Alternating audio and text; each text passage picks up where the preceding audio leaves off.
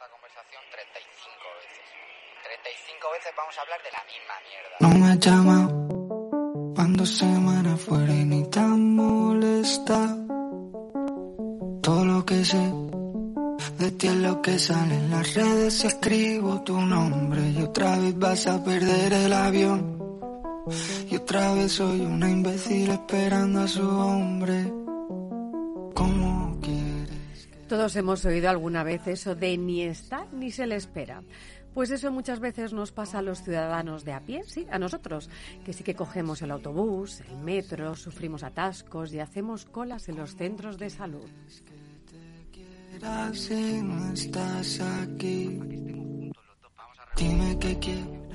Hoy se publicaba un artículo en el periódico El País hablando del centro de salud de la calle Alameda, en el céntrico barrio de las Letras. Seguro que muchos de ustedes van a pasar cerca estas Navidades. En la calle paralela, en el Paseo del Prado, se encuentra el Jardín Botánico y allí una de las atracciones de estas Navidades, el espectáculo de luces y color que ilumina ese vergel. Bueno, pues allí, frente a las Meninas de Velázquez y entre dos insignes hoteles símbolo del lujo caduco de la capital, el Rich y el Palace, se encuentra este centro de atención primaria. Este centro se diría que está más hermanado con otro insigne vecino del barrio, el Cristo de Medinaceli. Y lo digo porque los usuarios de ese centro llevan años pidiendo un milagro. El centro literalmente se cae. Y me van a permitir que lo diga con fe de causa. Mi hijo cada vez que va al pediatra le arregla la bisagra de la puerta. Diez años llevamos así. Bueno, pues hoy en citado artículo se explica que hace meses el alcalde de Madrid ofreció la posibilidad de trasladarlo al cercano edificio conocido como la Ingobernable. Meses de expedientes, informes de idoneidad y como el que espera desespera, pues meses de silencio. El centro de Alameda sigue en su sitio en las mismas lamentables condiciones y el silencio administrativo sigue crispando la paciencia de los usuarios.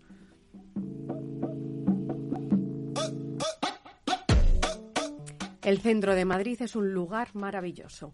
El viernes lo será un poquito más con el encendido del alumbrado navideño, el Navibus recorriendo las calles y el Black Friday llenando de bolsas las aceras. Los lunes por la mañana o los martes o cualquier otro día no lo es tanto. Madrid puede ser seguramente una de las ciudades más sucias de toda Europa. Correr a coger el autobús por la mañana es toda una carrera de obstáculos entre desperdicios de basura extendidos por las aceras. De los centros de salud ya hemos hablado. De las bibliotecas, bueno, mejor lo dejamos total, terminaríamos pronto, brillan por su escasa presencia. Bares de cañas, sí, firme en mal estado, también. Servicios para los vecinos, en fin. Qué bonito es pasear y hacer turismo por una ciudad donde cada vez es más difícil Madrid vivir. Pienso con quién estás cuando no estás conmigo. Odio que mis planes no sean tu camino. Y estar contigo. ¿Y quién me va a curar el corazón partido? Un martes más nos encontramos aquí en los micrófonos de sesión continua. Les saluda quien les habla, Sonia Villarroel. Enfrente mío, Miguel Ángel Acero. Muy buenas tardes a todos. Una editorial muy atrevida viniendo de una madrileña de pro como tú. Que... Precisamente, precisamente por eso, uno cuando se siente madrileño de pro y como lo vive y lo sufre, pues lo puede decir Sí, con los que, fe de causa. los que somos de, de fuera y acabamos añorando nuestras pequeñas ciudades de provincia, es verdad que, que al final nos da una cierta, bueno, pues congoja veros a los que habéis amado tanto esta ciudad sufrir este deterioro que lleva produciéndose muchos años, ¿eh? que no tiene un nombre y apellidos concretos, sino pues muchos nombres y apellidos concretos, por, des- por desgracia. Efectivamente, además, ahora entramos en estas fechas navideñas donde parece que la ciudad se convierte casi como en un decorado de Walt Disney, ¿no? Donde toda la gente de fuera de España, gente de fuera del centro de la capital, vienen a recorrer las calles, a ver las luces, a esa plaza mayor, ese Navibus que hablábamos. Y se, eh, parece que se convierte en un decorado, pero es verdad que cuando lo tienes que vivir a pie de calle, la realidad es muy diferente. Yo hace ya muchos años dije que esta ciudad era una trituradora de personas. Es una ciudad que a mí me parece que está sobrepasada y- y- y superada. Pero bueno, no sé cuál será su, su futuro. Saludamos también, como no, a nuestro norte, nuestra guía, nuestra luz, Chus Monroy, productor. Muy buenas, tardes, amigos. Muy buenas ¿Qué tardes. tal? Almudena Jiménez la tenemos en la retaguardia. Como siempre, levanta el brazo, saluda a ustedes. Y un no nuevo ven, compañero pero al que no hemos tenido ocasión de saludar, pero hoy tenemos el estudio muy, muy bien. Vamos siendo cada muy vez bien más. equipados, sí, sí. Pues comenzamos sesión continua, ya saben, este ratito, esta hora hasta las 6 de la tarde para hablarles de cultura.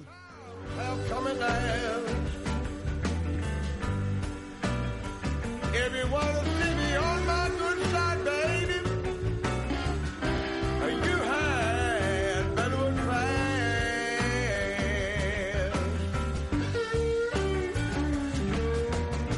I couldn't catch a cold.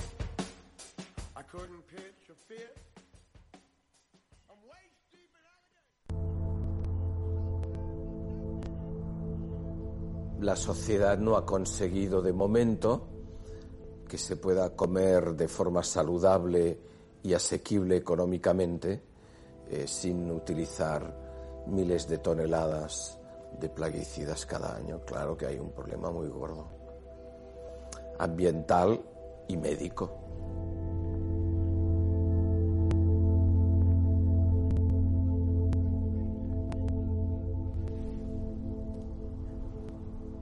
Yo personalmente prefiero que si hay dudas sobre si un producto causa cáncer, que se aplique el principio de precaución y hasta que no se haya aclarado, pues no se puede introducir este producto. No hay ninguna necesidad de introducirlo porque tenemos mucho.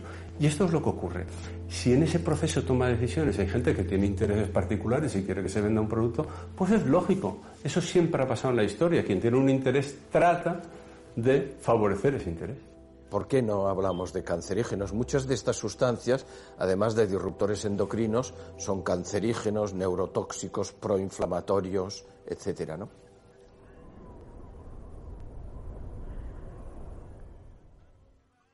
Estamos escuchando El precio del progreso, el documental de Víctor Luengo, que yo desde aquí hago un llamamiento para que sea un documental de obligado visionado, para empezar en todos los colegios e institutos para las eh, futuras generaciones.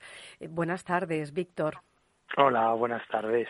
Muchas gracias por darme un espacio en su programa. Bueno, muchas gracias por este trabajo que creo que es muy valiente. Eh, lo que mostráis aquí. Yo todavía estoy, nunca mejor dicho, digiriendo el documental porque uno, mientras que lo va viendo, eh, pasa por muchas fases, ¿no? Uno cuestiona, se indigna, se replantea. Eh, yo creo que ha sido muy valiente porque además hay uno de los testimonios donde dice cuando uno va en contra de esta industria agroalimentaria, siempre alguien le va a dar un toque. Siempre. Siempre. claro. ¿Cuál ha sido vuestra experiencia, Víctor? Eh, a ver, de momento, eh, hombre, con respecto a la industria, la industria es muy, la, la gran industria es muy, muy poderosa. Es muy poderosa y, a ver, un documental, eh, ojalá, ojalá pudiéramos rascar y, y- y levantar conciencias, ¿no? Hasta el punto en que la industria nos pudiera dar un toque, ¿no? No porque estemos deseando mm, recibir una llamada a las eh, de madrugada, eh, eh, pues, aquí sí nos ponemos peliculeros, pero sí, pero sí por el mensaje, eso significaría que estamos consiguiendo cosas, ¿no? Estamos consiguiendo cosas. La idea de la película, sobre todo, es, es provocar reflexión. No es una película, eh, digamos, panfletaria, no es una película que en la que queramos vender una idea, ¿no? Y decir nosotros tenemos la razón, ¿no? Sino es una película que incita sobre todo a la reflexión sobre sobre bueno a diferentes niveles no sobre qué es lo que comemos quién decide lo que comemos Ujú. y sobre todo hasta qué punto estamos dejando de lado el campo, la agricultura, ¿no? Eh, nos vamos al supermercado, compramos la comida más barata y, y- casi no nos planteamos de dónde viene, ¿no? ¿Quién la ha hecho? ¿Qué productos tiene? ¿Cómo la han conseguido vender tan barata, ¿no? Efectivamente. Además, ¿sabes qué pasa? Es verdad lo que dices, Víctor, porque dais voces a todos los sectores, dais voz a todos los sectores en el documental, hay que decirlo, desde los organismos reguladores de la Unión Europea hasta las empresas de los productores de agroalimentarios, representantes de los representantes de los lobbies también, como gente de Greenpeace, como científicos, escritores, periodistas de investigación, a todo el mundo. Es muy interesante lo que estás diciendo porque además es cierto, como yo decía, que a medida que va avanzando el documental, tú vas reflexionando. Hay un momento que creo, sin hacer demasiado spoiler, porque todo el mundo debe ver este documental, donde hay unas imágenes, donde hay unos médicos, unos científicos hablando y unas imágenes de un comedor escolar. ¿no? Que creo que no hay nada más potente que cuando a un padre se le está cuestionando cosas y ve a un hijo comiendo, ¿no? Y dice, ¿qué le estoy dando de comer a mi hijo? Porque es verdad lo que tú dices, Víctor. Hay muchas veces también cuando tú vas con el ritmo de vida, ¿no? Que nos implica que vas rápido, que no te cuestionas qué, qué, qué, estoy comprando y de dónde sale. Hacia el final del documental hay un testimonio donde, mm, bueno, uno de los testimonios dice cómo producimos la comida es el eje central que desde ahí se vertebra todo, ¿no? El daño ambiental, Exacto. el cambio climático, los problemas de salud y la economía sostenible es cómo podemos cambiar eso. ¿De verdad tú crees, después de haber hecho todo este trabajo, crees que podremos llegar a cambiarlo? A ver, eh, yo creo que soy una persona optimista por naturaleza y creo que, que, se puede cambiar muchísimas cosas, ¿no? En el, en el mundo, ¿no? Personal y a nivel colectivo como sociedad. Lo que falta a veces es la voluntad. Uh -huh. Es la voluntad de querer cambiarlo. Yo mmm, eh, me incluyo, creo que como sociedad hemos dado mucho la espalda a, a, a pues eso, al campo, a la alimentación, a, a, la, producción de comida, ¿no? Eh, solamente en los años 50, eh, que son antes de ayer, uh -huh. pues prácticamente el, creo que era al, alrededor del 60 y el 70% de la población trabajaba en la agricultura, trabajaba en el campo, agricultura o ganadería, ¿no? Hoy en día pues prácticamente es, es, es un, está entre el 1 y el 2%. Uh -huh. Y eso significa que no nos preocupamos ¿no? Sobre, sobre ese modelo en el que están implicados, eh, está implicado la, la, la, biodiversidad, está implicado el cambio climático, el uso de, de, de energías también, porque consume la agricultura, consume una barbaridad, creo que está alrededor del 50% de, de, del petróleo que se consume en el planeta viene uh -huh. directamente de, de, de, la agricultura, de todo el procesado y el transporte. Pero por último, y es donde más hemos querido subrayar, está la salud. Uh -huh. Está la salud, ¿no? Y por eso, por eso de ahí esas imágenes me gusta que, que las hayáis subrayado, esas imágenes de comedor escolar, de niños, ¿no? Porque al final son esas generaciones, ¿no? En las que tenemos que pensar que, que, que, que, eh, muy entre comillas, ¿no? Pero en el planeta estamos un poco deprestados uh -huh. y, y, el, y, el, territorio, los el patrimonio, todo eso estamos deprestados y hay que cuidarlo para que las generaciones que, que, que vengan pues lo tengan eh, también como lo hemos tenido, ¿no? O mejor. Además, sí, perdona Víctor, sigue, sí. Nada, y, y, por eso, pues bueno, el sistema, el sistema alimentario es, es, es fundamental definirlo y bueno, la idea de la película ha sido pues describir un poco las batallas que hay, esas batallas que no suelen salir en, en, en los debates políticos pues más comunes, eh, uh -huh. un poquito en la, en la prensa más generalista, pues no, no se suele hablar no de, de diferentes modelos de agricultura. Claro, eh, es que... Bueno, Víctor, hablas, has dicho, has mencionado el petróleo. Al final, claro, hay una cosa de todo es una rueda que está inter, interconectada, ¿no? Tú dices, todo ese gasto, petróleo, pero lo claro. que mucha gente no sabe es que la gran mayoría de los fertilizantes que se utilizan, pesticidas en el campo, vienen del petróleo. Y lo que tampoco se sabe es cómo eso interactúa en las células, lo que nos pasa, ¿no? En el organismo, que lo explicáis muy bien en el documental, donde claro. ellos lo que hacen es que producen que las células no se comuniquen y cuando las células no se comunican se da origen a las enfermedades como cáncer, Exacto. Parkinson, Alzheimer, neurológicas, eh, endocrinas. Luego, a día de hoy, claro, nos cuestionamos por qué hay tanto, ¿no? Pero no analizamos de dónde viene la base y cómo todo está interconectado. Claro, claro. A ver, yo eh, desde yo tengo una formación audiovisual, no, no, no soy biólogo, no soy no soy médico, entonces, lo que sé es lo que he ido, eh, pues, pues bueno, pues estudiando durante toda la investigación previa, ¿no? aproximadamente unos entre dos tres años estuvimos leyendo muchísimo y preparando eh, las, los entrevistados y em, lo que lo que he descubierto y que más me sorprendió fue que el, el gran problema de, de las enfermedades que pueden venir derivadas y hay una probabilidad muy alta de que vengan derivadas por los por los químicos de síntesis, tanto fertilizantes como pesticidas, el gran problema es que se manifiestan a las décadas, porque actúan hormonalmente estos químicos, actúan y digamos que engañan al cuerpo, engañan a nuestras hormonas y eh, provocan determinados procesos degenerativos que pueden empezar a verse con claridad a los 5, a los 10, a los 15, a los 20 años o incluso en la generación siguiente cuando se pasan a través de la placenta, en la alimentación de la madre al embrión. ¿no? Y esto hay, hay muchísima información, pero ¿qué ocurre? Como la causa-efecto es tan difícil de establecer, es tan, tan difícil, porque claro, en 10, 15, 20 años, pues fíjate, es, es casi imposible. Solo se puede establecer de manera estadística. Y entonces es ahí donde, si haces una estadística en una población que ha cambiado la alimentación y ha tenido una alimentación pues que viene de la agroindustria, entonces allí es donde ves como el número de casos de degenerativos, cánceres y demás, de repente se nos dispara. Y es ahí donde se establecen las relaciones. Pero claro, del lado legislativo eh, es muy difícil legislar sobre algo que es solo una probabilidad. Y entonces ahí tenemos a la industria como sistemáticamente pues niega o se busca recursos y allí es donde tenemos uno de las madres de los grandes debates en, la Unión Europea, ¿no? Si se llega a prohibir pues bueno, pues tenemos el herbicida glifosato que llevamos llevamos más de 10 años con la prohibición y no llega, ¿no? Y, detrás vienen otros, detrás vienen otros productos. Entonces, el, el, el embrollo es, es, es político, ¿no? Aunque en el fondo pues tenemos que pensar que, que, que, que, mm, eh, aunque la duda, aunque sea pequeña, ¿por qué arriesgarnos? ¿no? Sería un poco la duda.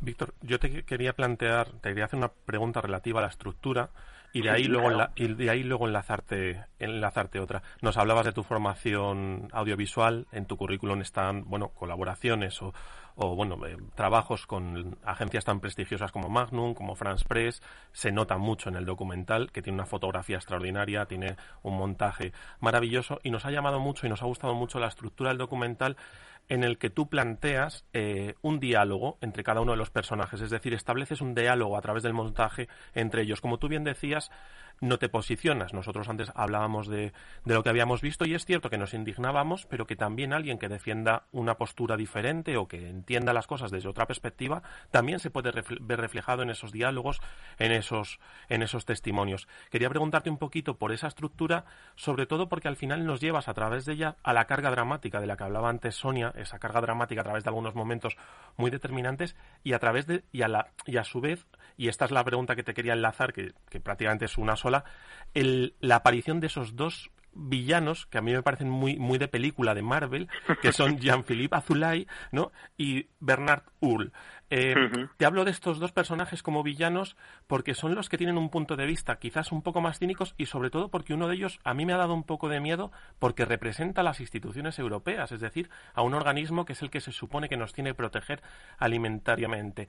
Eh, quería que nos comentaras un poco, y al final me he extendido yo mucho más de lo que quería, sobre este asunto, el tema de la estructura, ese diálogo entre los personajes y bueno, esas dos figuras que a lo mejor yo las he interpretado de esta manera pero que no tienen nada que ver.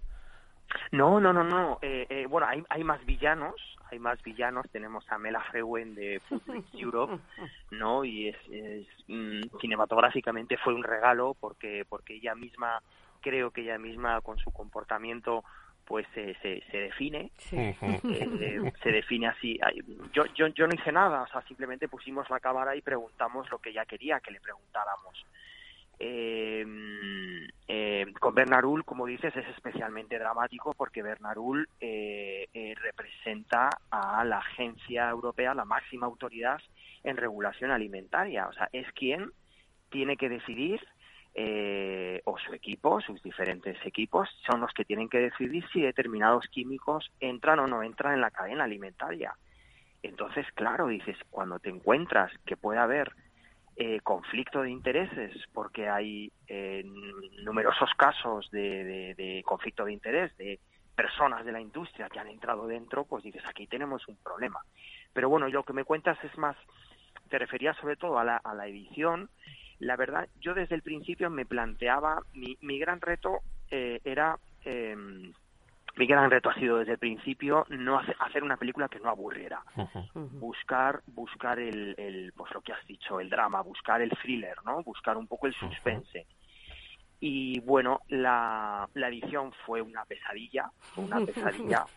Tardamos mm, fue muy muy muy intensa contra reloj pero tardaríamos unos aproximadamente unos siete meses entre la transcripción eh, y solamente para, para, para, para, buscar toda la conjunción de ideas, ¿no? me recuerdo que las apuntábamos en unos POSIT y luego los POSIT los pegamos en una habitación diáfana en, todas las paredes y luego pues fuimos juntando, fuimos juntando eh, unas ideas con otras y buscando pues eh, que fueran hilando eh, temas, ¿no? Diferentes temas. Y siempre buscando la idea de, de, de la tensión, ¿no?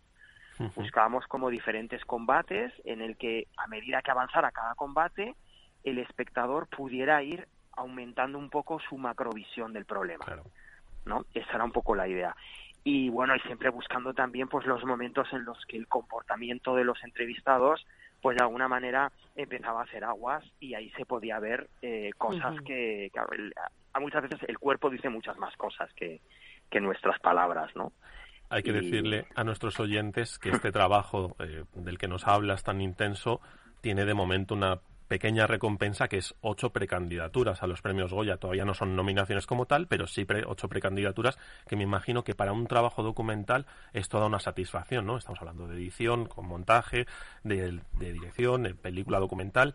Eh, es una satisfacción por lo menos como punto de partida. Bueno, eh, a ver, las, las precandidaturas de los Goya eh, bueno, Las Goya fue la presentación del año pasado realmente y, y, a ver, no, no, no, no las vimos, te agradezco, te agradezco la mención, no las vimos con tanto mérito, pues es más, unas, cumplir una serie de requisitos, lo difícil ya es que te, que te nominen. Sí que nos, nos, la verdad que teniendo en cuenta, yo personalmente, que es mi primera, fue mi primera película, eh, nos dieron una mención de honor en Seminci, nos dieron un premio del público en, en, en DocsMX, en el, uno de los festivales de documental de Latinoamérica, en México, eh, en el FICME también, en Canarias nos dieron el premio. Y bueno, y estas cosas, a ver, realmente lo que te dan es una, una, un, feedback, ¿no? Un feedback de que la película funciona, de que conecta, porque cuando haces la edición no tienes ni idea de, si, va, si, si, va, si va a funcionar, si alguien lo va a entender o no. No lo sabes. Y cuando te dan un premio significa que aquello ha funcionado y que conecta, ¿no? Con la audiencia, que al final es lo que buscas, que conecte la película. Víctor, pues yo creo que además todos esos meses de edición se ven recompensados. Ahí al inicio uno de los testimonios dice, la industria no quiere regulación, solo quiere comercio. Es una idea que flota ¿no? durante todo el documental, donde además esos términos donde dicen, eh, bueno, es que si estamos poniendo la emoción ¿no? por delante de lo científico, o cuando prácticamente el subtexto eh, nos dice, bueno, no pasa nada que nos envenenemos un poco porque la industria tiene que tener beneficios, si no, no hay empleo, si no, no se pagan mm. impuestos. Es como si no, la rueda no sigue funcionando. Si ellos llegan a plantear un poco la dicotomía esta de o nosotros o el caos, llegan a plantearla un poco de o nosotros o el hambre, o nosotros o separa el progreso. Sí, y de hecho Es, es más, porque hay un momento donde vosotros además eh, en el documental se ve que se ha pagado más en estar dilatando que llegue la regulación que en buscar alternativas a los problemas. Al final vemos que entramos dentro de una burocracia. También pasa ¿no? con, los científicos que firman unos informes donde hay esa regulación europea que no pueden tener vinculación con las empresas, pero más de un 40% de estos científicos sí la tienen y siguen firmando. hay un caso hablábamos de Monsanto, hablábamos eh, al final, esto se ve, si nuestros oyentes recuerdan los papeles, que vosotros sacáis unas secuencias de unos fotogramas del juicio del 2017, donde Monsanto se juzgó ¿no? por lo que estamos hablando de esos fertilizantes. Bayer en el año 2020 pagó 10 mil millones en indemnizaciones. Él dijo que no asumía el crimen, sino que lo que quería era dispersar la incertidumbre que, que había. Al final estos casos van saliendo, están ahí. Hay que, hay que recordar que en 2016 Bayer intenta comprar Monsanto, mm, rechaza Monsanto y en el 2018 sí compra ya a, a la compañía. Y en el 2020 llegan estas indemnizaciones al final es, bueno, sacudir, como tú decías, ¿no? Y sacudirnos un poquito para decir, cuestiónate, ¿no? Cuestiónate, cuando menos, qué es lo que nos rodea. Sí, sí, sí, sí, sí, me alegro, me alegro muchísimo por la, la, lectura afilada que, que, habéis tenido de la película. Eh, pues como dices, yo, bueno, por la experiencia del documental, una de las conclusiones que saqué es que el, el, el poder en, el poder con mayúsculas no, no actúa en la sombra, no actúa, no conspira como uno se podría imaginar en una película, ¿no? En una serie. Eh, lo hace a la luz del día, lo hace de manera, de manera transparente. Hay que entender que, que poder no es no es no es como digo pues un, un grupo no ese ese mítico club Bilderberg ¿no? que existe y es real el poder está en las universidades, está en los grandes medios de comunicación, el poder está en los grandes eventos, ¿no? patrocinados por grandes empresas. Es allí donde, donde se consolidan determinados discursos que luego se traducen pues en políticas como la de mantener un pesticida como el glifosato durante eh, 50 años, desde su invención creo que a principios de los años 70 hasta creo que le quedan dos días para que definitivamente lo prohíban pero lo grave de este pesticida es que eh, se desarrolló después del DDT. El DDT, recordemos que bueno, pues se desarrolla en los años 40, eh, en los años 50 se extiende por todo el planeta hasta que eh, hasta que alrededor de los 60 es cuando se empiezan a ver los estragos que causa. Con el glifosato ha pasado lo mismo, exactamente lo mismo, ¿no? Y el glifosato se han irrigado parques, parques donde juegan niños, se, se irrigan, pues por ejemplo, el algodón, el algodón que luego nos ponemos nosotros las camisetas, que cuando sudamos algo absorbemos todavía de ese glifosato que un día se, eh, se, se, se, vertió ¿no? sobre, las, sobre los campos. Y entonces, claro, dices, que sin sentido, que sin sentido tener que hacer esto. Claro, si luego miras todo el dinero que hay detrás, todo lo que se mueve en esa industria, y todo el ejército de lobbies que hay, tanto en Bruselas por un lado como en Washington por otro, que son las dos ciudades con mayor densidad de, lobbies, es cuando entiendes cómo funcionan las cosas. ¿Cómo revertir? ¿Cómo cambiar esto? Yo siempre veo que la única manera es cuando la población eh, se hace consciente, toma conciencia y exige, ¿no? Y exige. Y es ahí donde, donde, donde hay que reclamar un derecho, ¿no? Que es el derecho a, el derecho a la salud y el derecho a que te alimenten bien y el derecho a, a tratar de hacer las cosas bien y priorizar la salud y el bienestar de la gente pues antes de que ganar un dinerillo, ¿no? Como, como decía Nicolás Olea en un momento, ¿no? Efectivamente. Pues Víctor, la semana que viene lo tenemos ya en las salas de cine, donde se puede ir a ver este documental. Y como decimos, de obligado visionado. Muchísimas gracias por este trabajo, Víctor, de verdad.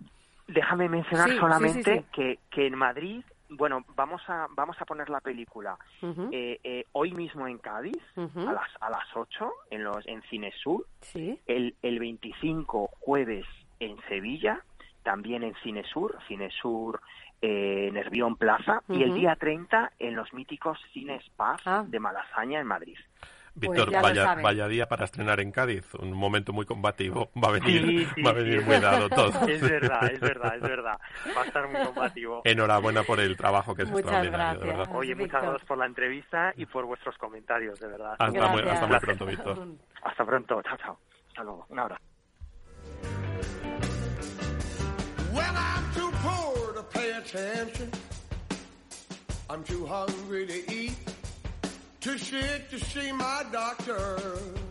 and I'm too tired to sleep hard times. Hard times have come and gone. Everyone will see me on my good side, baby.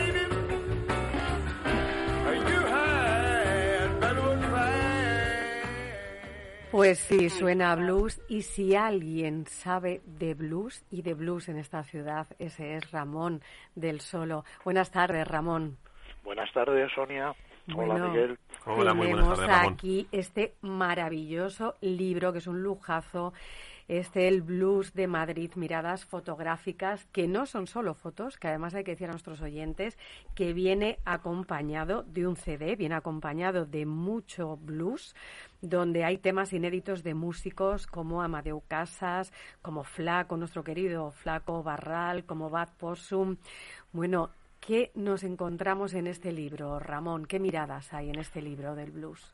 Eh, sí, mira, lo primero comentaros que este este libro eh, quería cumplir dos funciones. Por una parte, hacer una serie de documentos gráficos de lo que ha sido la, la historia del blues en, la ciudad, eh, la historia del blues y la historia de, de los bluesmen que nos han visitado.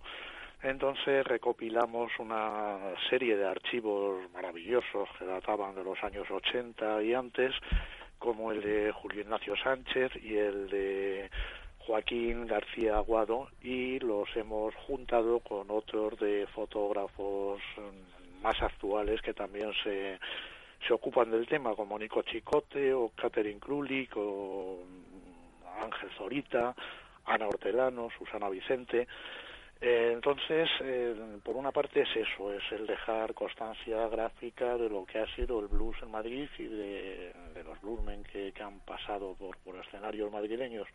Y luego, por otra parte, pues lo que es obvio, un homenaje a esos señores del foso que vemos siempre en los conciertos por allí haciendo fotos y, y a veces molestando y poniéndose delante y esas cosas. Una parte entrañable de los conciertos.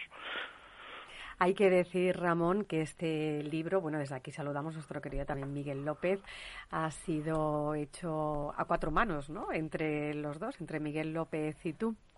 Sí, los textos sí. Bueno, yo he hecho una pequeña introducción sobre los orígenes de, del blues aquí en Madrid y Miguel ha hecho un texto delicioso en el que habla de las fotografías de Robert Johnson, que puede ser el origen de, de la relación entre la fotografía y el blues.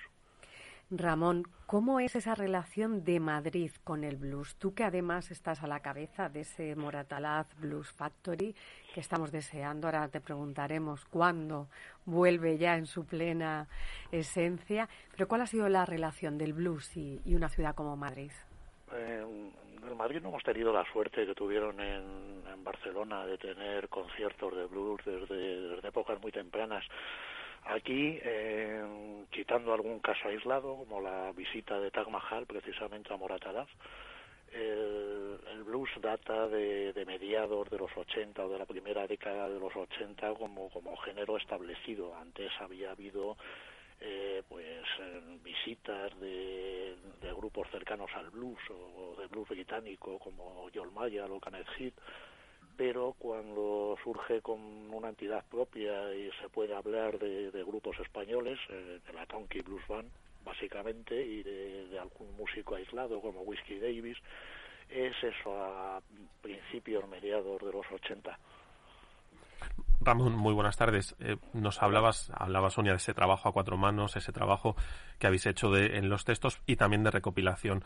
Siempre he pensado que la música y la fotografía tienen una relación muy íntima, ¿no? En general la fotografía con las artes escénicas en general, pero con la música en particular. Hay una música que tiene una raíz muy profunda, además, bueno, pues eh, como las propias palabras lo indican, el blues, el soul, tiene una raíz muy íntima. Eh, en estas fotografías os ha costado mucho hacer esa selección entre todo el material que habéis encontrado para decir estas son las que nosotros queremos que reflejen esa visión que nosotros tenemos del blues o esa relación íntima con el blues.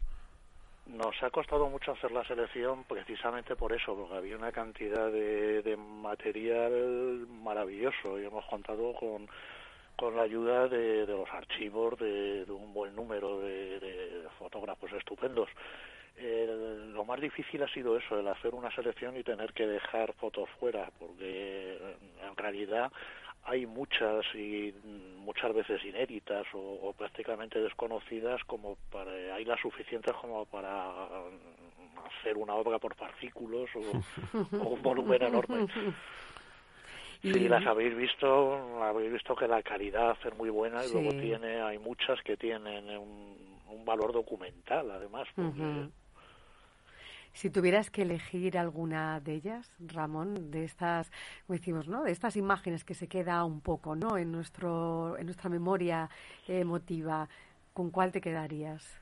Mm, eso ya es personal, pero yo me quedaría con alguna de las de Julio Ignacio Sánchez, más que nada porque nos conocemos de desde que teníamos 14 años o algo por el estilo, empezamos a ir a conciertos juntos y, he sido testigo de cómo se tomaron muchas de esas fotografías. Hablamos, Ramón, que junto con el libro viene un CD, un CD con temas inéditos.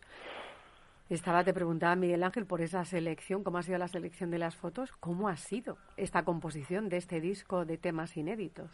Pues la composición ha sido también recuperando algunos algunos archivos con conciertos de, vamos, con canciones sacadas de conciertos madrileños de Caribel y Luciana Guerre y eh, por la parte internacional. Y luego hay otro tema de Terry Harmonica Bean con Flaco Barral que lo grabaron en casa de, Flaco durante la gira de, Terry Ben eh, luego el resto ha sido fácil porque son eh, grupos madrileños y bueno Amadeu Casas el tema que hemos extraído pues probablemente sea uno de los últimos que grabó antes de, su muerte desgraciadamente este año y lo sacamos de, lo que nos mandó, del concierto que nos mandó para el festival virtual que Moratalaz Blues Factory hizo en el 2020. Ramón. Ante la imposibilidad de poderlo hacer físico por, por el tema del COVID. Nos hablabas al principio de la entrevista de esa relación un poco más distante en otros lugares que tiene el público eh, madrileño respecto al blues, ¿no? El, público o puede que los circuitos. ¿De dónde crees que viene esa diferencia de, relación? Luego cuando el público se acerca, al final se engancha o, nuestra idiosincrasia a los madrileños nos cuesta más engancharnos a este tipo de música. No, no, me refería, me refería históricamente, que los conciertos de, de blues llegaron antes a Barcelona que a Madrid. a lo mejor porque estaban de paso, porque había una serie de promotores o una serie de, de una asociación principalmente que, que se preocupaba de llevar allí conciertos de blues y en Madrid no hubo nada parecido. Eh, ahora la diferencia creo que es eh, mínima o ninguna. El, blues tiene tanto arraigo en Madrid como en Barcelona. Y hay tan buenos músicos como, como hay allí. Lo que no hay es un intercambio muy exagerado. Sí vienen grupos de Barcelona y de otros lugares de España, pero todavía cuesta más a las salas y tal, obviamente, por el tema de, alojamientos y de desplazamientos y tal, cuesta más y es más eh, complicado de verlos. Ramón, hablamos de blues, hablamos de esta joya que todo el mundo se tiene que comprar y si no, además hay que regalarla por Navidad. Hay que pedirla a, los, a Papá Noel, a los Reyes, hay que ponerla en la carta, o acordaros del horario infantil. A Baltasar, principalmente. efectivamente. efectivamente. Un amplio, una guitarra y el libro disco. Pero además, eh, Ramón, vamos a aprovechar para hablar, además de las noches de blues en Moratalaz, para que todos los que estén censados en Madrid puedan votar los presupuestos participantes de este año esta iniciativa, Noches de Blues en Moratalaz. Háblanos un poquito de ella, Ramón. Sí, bueno, ya sabéis que, hasta el momento todas nuestras actividades han sido gratuitas y que para ellas hemos dependido de, del dinero que nos proporciona la Junta Municipal de Moratalaz y que es fruto de, bueno, los dos festivales internacionales que hemos hecho se hicieron en base a los presupuestos participativos que ganamos años A. Luego volvimos a ganarlos y quedaron suspendidos por la pandemia y nos han recuperado. Entonces hemos tenido que volver a presentarnos esta vez y hemos presentado en Muratalaz un proyecto que se llama Noches de Blues, que básicamente consiste en continuar con nuestras actividades, la eh, por supuesto, el, salir, el salir elegidos dentro de estos presupuestos nos, nos posibilitaría el hacer otros dos festivales en dos años consecutivos el continuar con nuestras actividades mensuales de conciertos, presentaciones de libros y demás. Y luego, además, hemos propuesto, eh, y nos encantaría llevarlo a cabo, sabéis que también hicimos dos exposiciones en su momento, y nos encantaría hacer una nueva exposición que en este caso sería de, de cómic e ilustración relacionada con el blues. Y eh, también tenemos como, como propuestas pues el crear otra vieja idea que tenemos desde hace tiempo que es el crear un centro documental sobre el blues en el barrio y un concurso de bandas noveles y otro de relatos literarios también con temática centrada en el blues. Pero todo esto es maravilloso. Todos nuestros oyentes, ya saben, se tienen que poner a votar ya. Ramón, yo te quiero hacer dos preguntas. Hablabas... Bien, eh, Sí. bien una- déjame un Sí, sí, momento sí. porque es importante deciros que para votar estos proyectos tenéis que estar censados en Ujú. Madrid Capital. Sí, que además el- es el único requisito. Requisito. Es- esto es desde Moratalaz, pero para Madrid, para todo Madrid, precisamente. Sí, claro, sí, claro, por supuesto. Esa es otra de las ideas con la que nació Moratalaz Blues Factory. Y es que nos parecía que no tenía sentido que este tipo de, de actividades culturales de, de cierta calidad eh, tuviesen que hacerse siempre en el centro, en los mismos distritos. Moratalaz nos parece un- una zona que está lo suficientemente cerca de, y bien comunicada por transporte público del centro como para permitir hacer, hacer este tipo de eventos y que, y que la gente se pueda desplazar sin mucho problema y que encima cuenta con unos un escenario maravilloso como es el Parque de la Cuña Verde donde hicimos los, los festivales anteriores. Y tenéis el Centro del Torito también, donde se hacen eventos y conciertos. Sí, el Torito ya empieza a ser como el Royal Albert Hall. Efectivamente. Es, es un recinto al que le tenemos mucho cariño, se han hecho muy buenos conciertos allí, la presentación del libro el otro día con la banda de Tonki, con un. Clonky totalmente motivado, fue una, una delicia. Y eh, sí contamos con el Torito, ahora mismo en Moratala se ha inaugurado hace poco en un- una escuela de música maravillosa, súper moderna y con unas instalaciones estupendas que también tenemos en cabeza el, el intentar o el solicitar el poder utilizarlas y nada, en esas estamos. Ramón, una última pregunta. Aparte de recomendar, como hemos dicho a todos nuestros oyentes, que compren este libro, para la gente que se quiera acercar al mundo del blues, ¿qué recomendarías? Eh, que vaya a conciertos. Que vaya a conciertos. Y un disco, un disco así que tú dijeras, un disco que a ti te haya marcado. Este, este, este, aparte de este, aparte de este, fotos. cuando tú hablabas de esos 13 años, ¿no? Te de tu primer enganchar por concierto. todos los sentidos, sí, sí. Lo vas a tocar, lo vas a escuchar, lo vas a visualizar, sí, sí. También el librisco, como lo llama Paco Espínola, que es nuestro, nuestro editor, la editorial es Allanamiento de Mirada, y allí los que estéis interesados podéis haceros con el libro en la web de Allanamiento de. Mirada.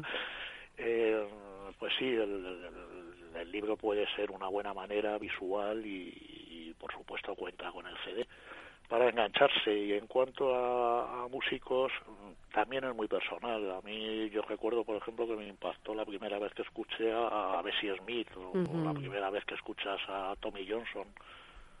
Pero pero eso reconozco que es totalmente personal y que te puede enganchar cualquiera de los grandes Pues nos quedamos con todo. Ya saben, el libro, el libro El Blues en Madrid, estas miradas fotográficas junto con el disco en allanamiento de mirada. Muchísimas gracias, Ramón. Y no se olviden todos los censados en Madrid que voten esas noches de Moratalab en los presupuestos participativos. Y a disfrutarlas. muchas gracias Muchísimas gracias. Gracias, Un abrazo grande, a vosotros un abrazo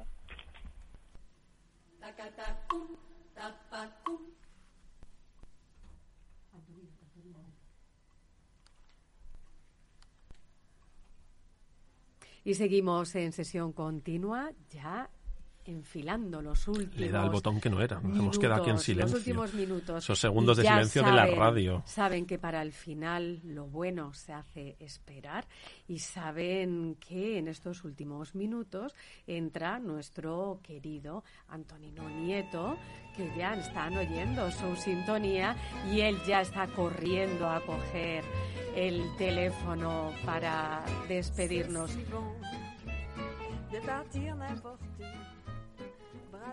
De partir n'importe où, bras dessus chantant des chansons, ceci bon de se dire des mots doux, des petits rien du tout, mais qui en disent long. Ha llegado corriendo y ya lo tenemos al otro lado del teléfono. Antonino Nieto, buenas tardes.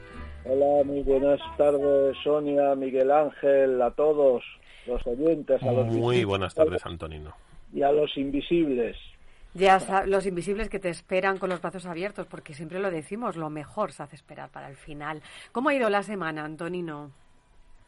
Bueno, bien, bien, eh, pues eh, disfrutando todo lo que se puede, eh, ejerciéndose uno como ser vivo que es, y en eso seguimos. Antonino, hablábamos al principio de nuestro programa con Víctor Luengo, que es director de un documental que habla del precio, del precio del progreso, donde nos hace replantearnos, ya sabes, todo el tema de Monsanto, los pesticidas, lo que comemos.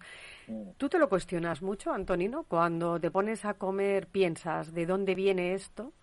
¿Qué le hace a mi cuerpo? Bueno, lo, lo, lo justo, lo justo. lo justo, porque ya es esto es ya esto es ya de locura. Como esto es una burla, es una burla continua, la tomadura de pelo es el pan nuestro de cada día, es que han sustituido el pan nuestro de cada día por la tomadura de pelo. Bueno, yo, yo debo confesaros que yo tengo un problema y es que la reflexión a mí me viene a posteriori, cuando el estómago me empieza a dar vueltas o se me ha ido la mano, porque es que yo además soy muy dado a comer lo que no debo.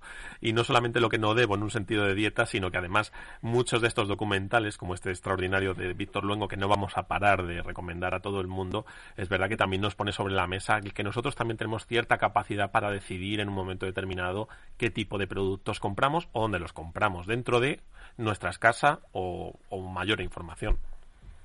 Ya, sí, sí, sí, eso, sí, eso es así, pero claro, como todos nos lo prohíben últimamente, salvo lo que ellos consideran que es bueno para sus bolsillos y para, su, para lo, lo que tienen previsto para el futuro, porque el futuro también es cosa suya. Y aquí ya nadie es dueño dueño de nada, ni y de menos que nada de uno mismo. Claro, entonces, pues bueno, como estamos en esas, yo os puedo leer aquí una cosa que habla precisamente de todo, de toda esta historia. de- Pues escuchándote Ya estamos. Antonino. Bueno, antes del antes no fue la esperanza. A. Ni hombres, ni mujeres, ni memoria. Lo humano, un sueño que nunca existió. Ni pensamiento, ni individualidad, ni reproducción, ni tiempo siquiera. ¿Quién dice ya familia? ¿Quién amor o vida o dinero? La palabra, el rastro del abismo y en tanto que tal erradicada. La libertad, el puño que sepulta a la alegría. Alegría, dices, pertenencia, sociedad, colmena, ni cielo ni infierno. El corazón, el vientre que te escupe diente del renglón de los ausentes. Sí, de la carcajada que te imprime no vivo, a la orden. Razón, no. Miseria. Ni agua, ni viento. Tierra, no. Hechos, tampoco. Productos de la nube patrocinamos de lo que no existe la verdad que ahoga al paraíso. Ni sueños, ni esperanzas, ni oxígeno siquiera. El apagón de todo cuanto el barro desvela como celebración mayor. Cosas del laurel que nos alimenta. No hubo principio sino máscaras. Y el progreso la bendita celda que todo lo borra. Ni lágrimas, ni risas, ni hambre, ni frío. El apagón como coartada. La coartada el bosque que nos suprime y alienta al verdugo. Casa de la araña. Esto canta lo invencible del barro. Nunca fuimos dioses. Fuimos creados desde la necesidad, la alegría o la burla. ¿De qué o quién? ¿De quién o qué, Antonino? Claro. Es que si nos ponemos a cuestionar de quién o qué, al final uno se siente instrumento, ¿no? Somos menos que nada, al final, menos que unos y ceros, como tú dices siempre. Sí, sí, absolutamente menos que nada. Bueno, ya se sabe que todo lo vivo es combinación, una simple combinación de números y letras, con método, con método. Con método. Al final, Antonino, al, al programa acaban a- viniendo a acompañarnos pues gente que nos plantea dif- muy diferentes reflexiones no El- tuvimos a la gente de privacidad la semana pasada que nos hablaba de la reflexión sobre la las redes sociales, la pérdida de intimidad, la pérdida de privacidad por lo que tú nos cuentas en tu poesía, por lo que, lo que vamos hablando contigo, al final vivimos un poco, eh, quizás hemos equivocado las señales y vivimos en una especie de purgatorio, ¿no? Esta vida nuestra no es el camino que nosotros pensamos, sino que vivimos en el mismo purgatorio y que el purgatorio al final es una especie de infierno amueblado de Ikea, ¿no? Es un poco un momento de muchas dudas para todos nosotros.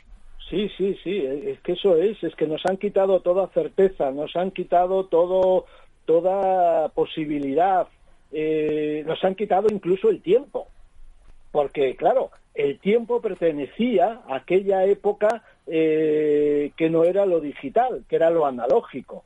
En lo analógico tú preguntabas y venía la respuesta a continuación, se la había, y eso era el tiempo, la posibilidad de la respuesta. En lo digital el tiempo desaparece porque eh, es que ni siquiera hay pregunta. Cuando tú intentas decir la pregunta ya te están dando la, la respuesta que no es respuesta. Es lo que ellos han impuesto. Ellos, ya sabemos, la sombra. La sombra grande que todo lo patrocina. Ahí está nuestra sombra grande es Chus Monroy, ya sabes que él es muy grande de cuerpo y de espíritu y nos empieza a hacer sombra a decir corta, corta, que nos vamos. Antonino, un placer como siempre, un lujazo despedirnos con estas palabras tuyas para la reflexión y con esa energía tuya para la felicidad nos llevamos esa dosis. Ah, eso, sí, eso nuestro, siempre. Eso siempre. Nuestro cable a tierra, Antonino, eres nuestro cable a tierra. Y nuestro gurú programa. para el espíritu. Hasta Buenas tardes a todos los nacidos, a los hoy invisibles y a los que aquí estamos. Buenas Muchas gracias, tardes, Antonino. Antonino. Un abrazo Hasta grande. Hasta la semana que viene. Y ya saben, a ustedes sean felices. La semana que viene nos volvemos a encontrar aquí en estos micrófonos del EGN Radio. Cuidado con lo que comen, ¿eh? Buenas tardes. Dicen que frena un santito, bajito yo lo que dice. Camínale despacito, ay mamá, camínale despacito. Mi sueño me dice no vaya, mis piernas me dicen tantito. Y cuando ya me doy cuenta, caramba, me